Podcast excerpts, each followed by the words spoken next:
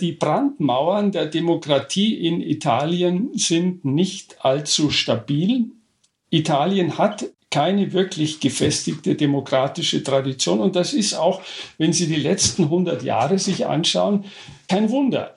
So beurteilt der Historiker Hans Woller Italiens Demokratie. Die könnte nun einen weiteren Knacks bekommen, denn Italien hat am Sonntag sein Parlament neu gewählt. Dabei hat die rechtsnationale Partei Fratelli d'Italia, Brüder Italiens, mit Abstand gewonnen. Parteichefin Giorgia Meloni wird damit die neue Ministerpräsidentin. Sie ist nicht nur die erste Frau an Italiens Spitze, sondern auch die rechteste Regierungschefin seit Benito Mussolini.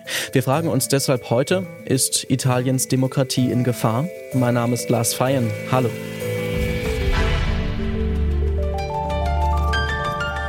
Zurück zum Thema.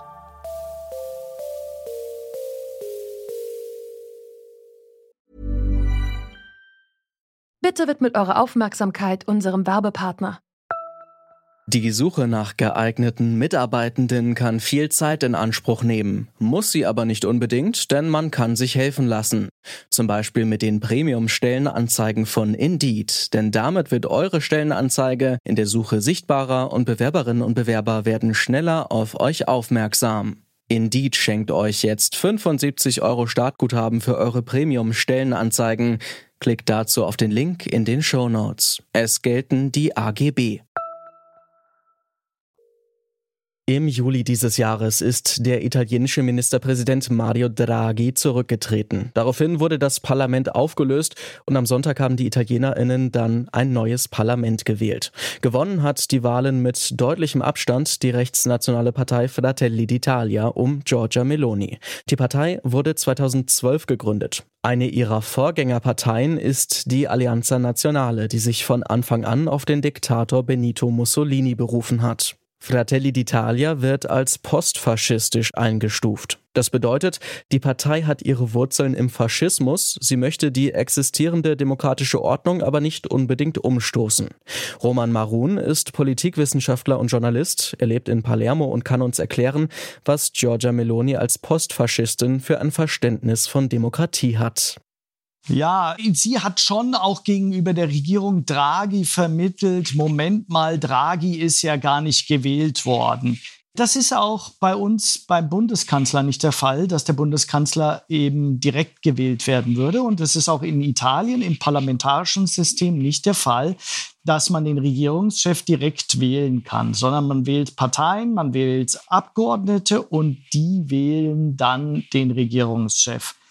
Und Meloni hatte schon vorher angekündigt, dass sie eigentlich das politische System ein bisschen umbauen wollte Richtung präsidentielles System.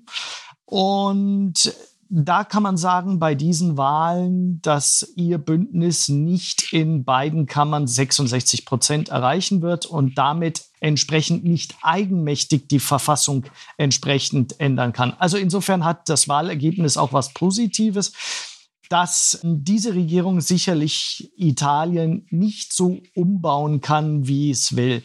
Dieser Trend zum Präsidentiellen mag vielleicht auch begründet sein in den Wurzeln der Partei, in den ideologischen Wurzeln, dass man natürlich eher eine autoritäre Partei als Vorbild hatte, anstatt eine Partei, in der wirklich auch innerparteilich Demokratie praktiziert wird. Mit insgesamt über 44 Prozent hat das rechte Bündnis aus Fratelli d'Italia, der Forza Italia von Silvio Berlusconi und der Lega die Wahl klar für sich entschieden. Der Historiker Hans Woller sieht verschiedene Ursachen für den Rechtsruck in Italien. Die erste Ursache, denke ich, ist ganz einfach, dass Italien seit einer halben Ewigkeit in einer tiefen Krise steckt und dass es einfach keinen Ausweg findet. Überall, in allen gesellschaftlichen Bereichen gibt es einen Modernisierungsbedarf und einen Reformbedarf, den wir uns kaum vorstellen können. Und es gibt nicht das entsprechende Geld dafür und auch nicht den entsprechenden politischen Willen. Der zweite Punkt, der ganz wichtig ist in dem Zusammenhang, nach dem Zusammenbruch des politischen Systems das nach 1945 errichtet worden ist, der Zusammenbruch hat sich Anfang der 90er Jahre ereignet, findet die politische Mitte in Italien keine Ruhe mehr. Sie findet keinen, wie soll ich sagen, Kristallisationspunkt mehr. Vorher waren das die Christdemokraten und jetzt wechselt das ständig. Und leider Gottes ist die politische Linke, das progressive Lager, wie man sagt, nicht in der Lage, eine Alternative zu formulieren, die glaubwürdig wäre. Diese Entwicklung lässt sich für Hans Woller auch mit Blick auf die Geschichte Italiens erklären. Denn die letzten 100 Jahre waren unter anderem geprägt von einer faschistischen Diktatur und einer Demokratie, bei der es jahrzehntelang keinen Wechsel zwischen Regierung und Opposition gab. Laut Hans Woller fehlt Italien deshalb die Erfahrung einer funktionierenden Demokratie. Dazu kommt, dass der Faschismus als Ideologie und Identifikationssymbol nie richtig aufgearbeitet worden ist. Und nicht nur das. Ähnlich unhinterfragt geblieben ist, ein ganz wesentlicher Zug der italienischen Gesellschaft, nämlich ein ganz eingewurzelter, tief eingewurzelter Nationalismus. Die Italiener halten sich aufgrund ihrer Geschichte irgendwie selbstverständlich für ganz was Besonderes, für ein Land, für ein Volk mit einer besonderen Sendung und stellen dann immer wieder fest, dass sie den eigenen Ansprüchen nicht gerecht werden, dass sie unter ihren Möglichkeiten bleiben ja, die Italiener wollen stolz sein auf ihr Land, können es aber nicht und dann suchen sie immer Schuldige. Und dieses Gefühl des verletzten, des beschädigten Nationalismus hat niemand besser zum Ausdruck gebracht als die Frau Meloni. Die anderen Parteien gehen auf dieses Grundempfinden der Italiener und Italienerinnen gar nicht so richtig ein. Giorgia Meloni hat bei vielen Italienerinnen also einen Nerv getroffen. Kritikerinnen und Kritiker sehen durch Melonis postfaschistische Ansichten eine Gefahr für die Demokratie. Doch ist das wirklich so? Dazu noch einmal der Politikwissenschaftler Roman Marun. Ich denke, dass Italiens Demokratie jetzt nicht in Gefahr ist, sondern dass das der jetzt der Moment ist, wo Italien beweisen kann, was die Stärken auch der Demokratie sind. Ja, dass die Kontrolle funktioniert gegenüber der Parlamentsmehrheit, gegenüber der Regierung und dass eben auch der Staatspräsident, der über die Einheit Italiens wacht, eben nur im Notfall eine aktive Rolle spielt. Wichtig wird sicherlich auch das Verhältnis zur Europäischen Union sein, auch wie die europäischen Partner mit Italien umgehen.